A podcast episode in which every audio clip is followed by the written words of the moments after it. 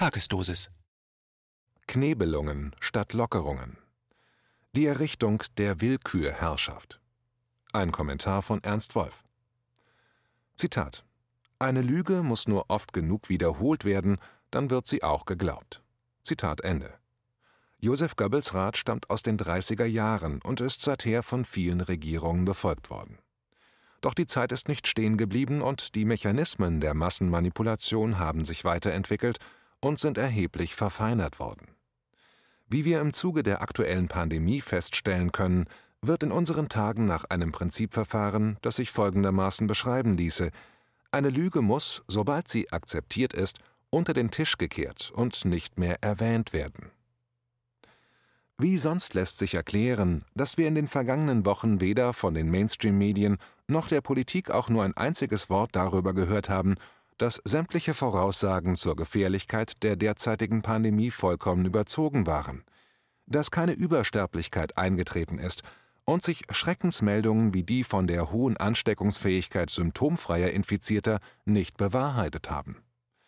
Warum wird die Öffentlichkeit immer wieder mit steigenden Infektionszahlen in Panik versetzt und dabei so getan, als ob noch immer der von den mittlerweile widerlegten Wissenschaftlern prognostizierte Horrorverlauf der Pandemie mit Millionen von Toten zu erwarten sei.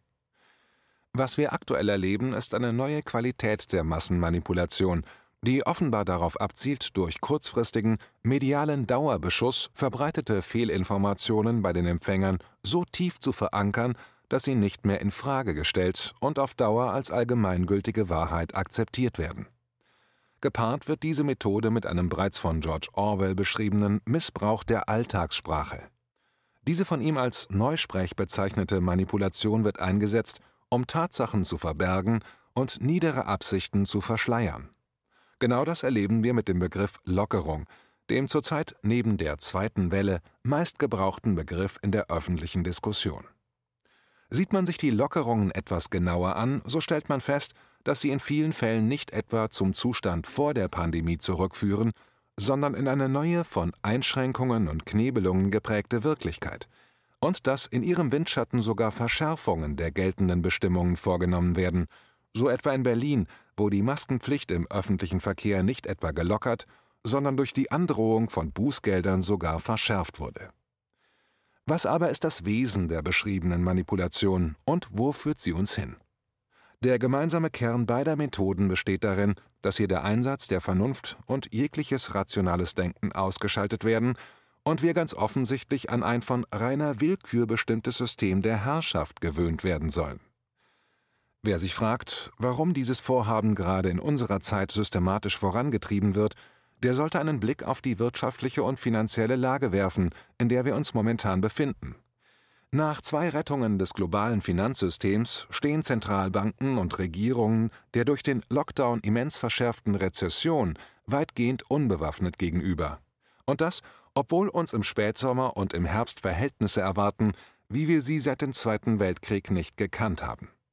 Vor uns liegen eine drastische Zunahme von Arbeitslosigkeit, Armut und Obdachlosigkeit, eine weitere Ausdehnung des Niedriglohnsektors Tausende von Zusammenbrüchen mittelständischer Betriebe und der Ruin von Zehntausenden kleinen Betrieben. Gleichzeitig werden wir eine Fortsetzung des Raubzuges der Ultrareichen erleben, die die Finanzmärkte weiter zu ihren Gunsten plündern und die von ihnen kontrollierte Politik anweisen werden, die Folgen der sich anbahnenden Wirtschafts- und Finanzkatastrophe mit Austeritätsprogrammen von nie gekannter Härte auf die arbeitende Bevölkerung abzuwälzen.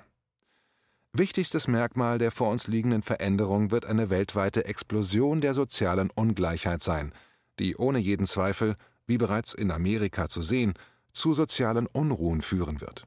Und dagegen, das lehren uns die letzten 2000 Jahre menschlicher Geschichte, kennen diejenigen, die an den Hebeln der Macht sitzen, nur ein einziges Gegenmittel, die Anwendung von Zwang und Gewalt, die immer mit der Errichtung einer Willkürherrschaft beginnt.